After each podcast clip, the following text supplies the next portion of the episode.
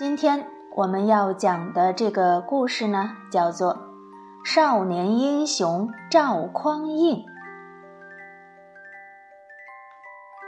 在一千年前，有一个活泼可爱的小男孩，名字叫赵匡胤。他每天放学以后，都和邻居的小朋友们一块儿玩骑马打仗的游戏。赵匡胤的父亲是个将军。所以玩打仗游戏的时候，赵匡胤常常会学着父亲的口气指挥其他的小朋友。日子久了，他很自然的成了这群孩子的元帅。在这群孩子里面，另外有一个叫张晋的男孩，他也很想当元帅。有一天，张晋向赵匡胤挑战，赵匡胤就把小朋友们分成两队。他和张晋各带领一队，开始打起仗来，街头一下子热闹的不得了。张晋带领的那一队只会乱喊乱冲，而赵匡胤却不同，他把自己的一队分成了红、蓝、白三组，然后在旁边指挥：红队向左方，蓝队向右方，白队分前后挡住敌军。没多久，他们就把张晋的那一队全部包围，让敌人一个也逃不掉了。结果，赵匡胤的军队把张晋的军队打得落花流水，赵匡胤也把张晋抓住，紧紧地按在地上。这一仗，赵匡胤大胜。张晋虽然心里很不服气。也只好向赵匡胤投降，让他继续当元帅。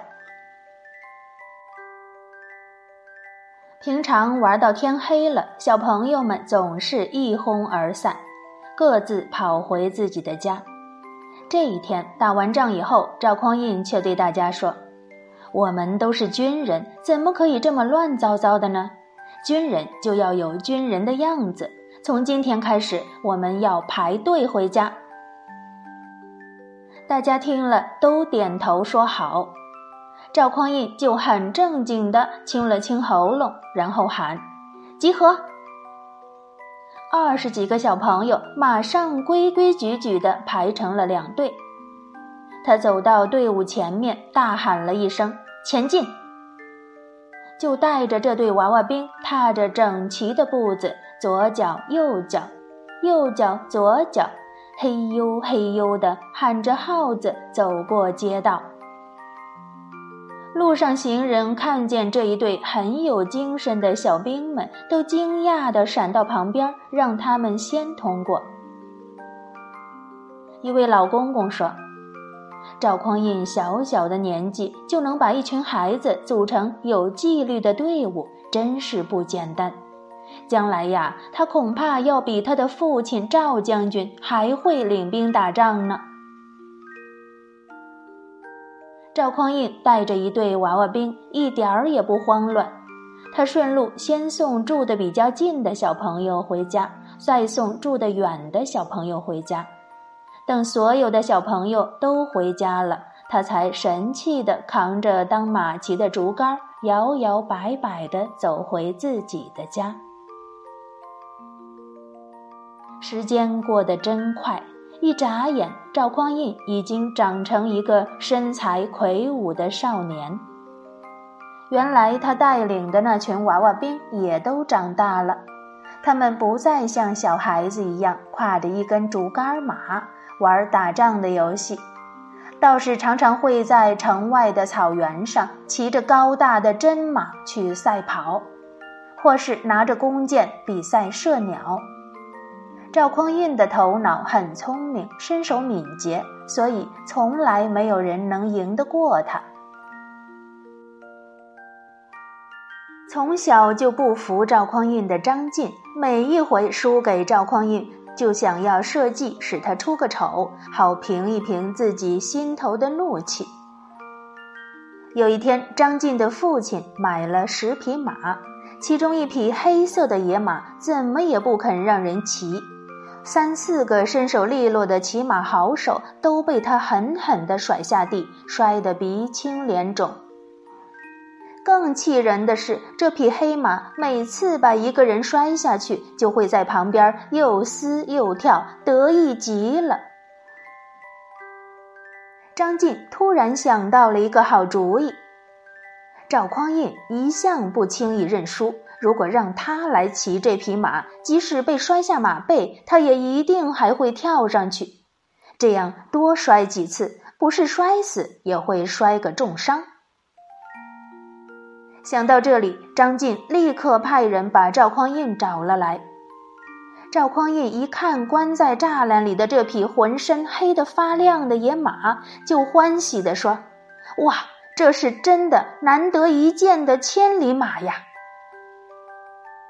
张晋故意说：“是啊，只可惜它太凶了，太野了，没有人敢骑它。我想你平常最会驯服野马了，所以想请你来试一试。”赵匡胤听张晋这么一说，就走上前去要抚摸一下闪亮的马鬃。黑马猛地一回头，重重地朝他喷了两口气，不许他碰。赵匡胤仰头哈哈大笑，拍了拍胸膛说：“连一匹马都驯服不了，将来怎么能管好部下呢？你就看我的吧！”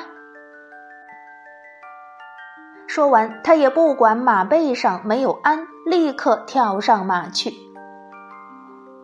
大黑马看，居然还有人敢来骑它，就开始用力的蹦啊跳啊，想把背上的人摔下去。这时候，张晋偷偷的把栅栏的门打开了，黑马立刻长嘶一声，唰的一下，像风一样冲了出去。到了街道上，他还是疯狂的东奔西窜。路人吓得纷纷往旁边躲，一时间篮子飞了，担子倒了，街上闹得稀里哗啦的。赵匡胤的骑术虽然很高明，不会被这匹坏脾气的黑马给摔下去，但是他怕马儿这么横冲直撞会伤及街上的老百姓，脑子里就一直在想办法，想叫黑马停下来。突然，好多人惊叫起来：“小心呐，要撞上城门了！”赵匡胤这才发现马儿往城门跑去，他自己的头快要撞上门框了。紧急中，他赶紧低下头，并用手臂保护住头顶，可是已经来不及了，咚的一声撞上了门框。他整个人往后一仰，倒翻了一个筋斗，从马背上摔了下去。路边看到的人都大声惊呼。看赵匡胤倒在地上一动也不动，大家以为他一定是摔死了。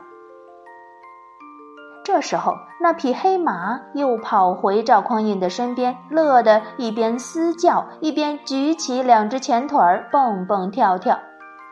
其他的人都不敢去救赵匡胤。没想到，趴在地上的赵匡胤只是假装晕过去而已。他猛地跳起身来，一扯马鬃，纵身一跃，又跨上了马背。黑马一惊，又继续乱跳乱窜，往城门直冲过去。这一回，赵匡胤可早有了准备，双手紧紧地抓住马脖子，头俯得低低的，任由黑马奔出了城，在草原上又蹦又踢，又跑又叫。就这样跑了好久好久。这匹烈性子的野马终于累了，也服了赵匡胤。他慢慢的停了下来，站在那里直喘气儿。等赵匡胤牵着马走回城里，街上的人都围着他欢呼起来，称赞他是个勇敢机智的少年英雄。心胸狭窄的张晋这才明白自己实在比不上他，以后再也不敢想什么坏主意了。这时候，唐朝已经灭亡了，中国分成了好几个小国家，彼此你争我夺，弄得天下大乱，整个中国都笼罩在动乱和死亡的气氛之中。老百姓们过着非常痛苦的生活。赵匡胤长大以后，决心要拯救苦难中的百姓。由于他很懂得带兵打仗的方法，而且有勇气、有智慧，所以很快就成为后周这个国家的大将军。跟着后周皇帝南征北讨，打了很多胜仗。后来皇帝去世了，新登基的皇帝只有七岁，什么事儿也不懂，更谈不上解救天下痛苦的百姓了。所以大家都盼望着能出现一位了不起的人物，平定天下混乱的局势，让人们有好日子过。有一天，赵匡胤带着军队扎营在陈桥驿这个地方。他的部下忽然拿出一件皇帝穿的黄色的龙袍披在他的身上，不容他说一句拒绝的话，就推举他做了皇帝。这就是历史上著名的黄袍加身和陈桥兵变。赵匡胤就这样登上了皇帝的宝座，最后统一全中国，建立了我国历史上文化非常璀璨的大宋王朝。赵匡胤建立宋朝，平定五代十国的乱局后，以重文轻武为立国政策，使宋朝继汉唐之后，在文学、艺术等方面创造了另一个高峰。在思想方面也开创出了新的境界，这也是一位了不起的帝王——宋太祖。好了，今天的故事就讲完了，小朋友们乖乖睡觉吧，晚安。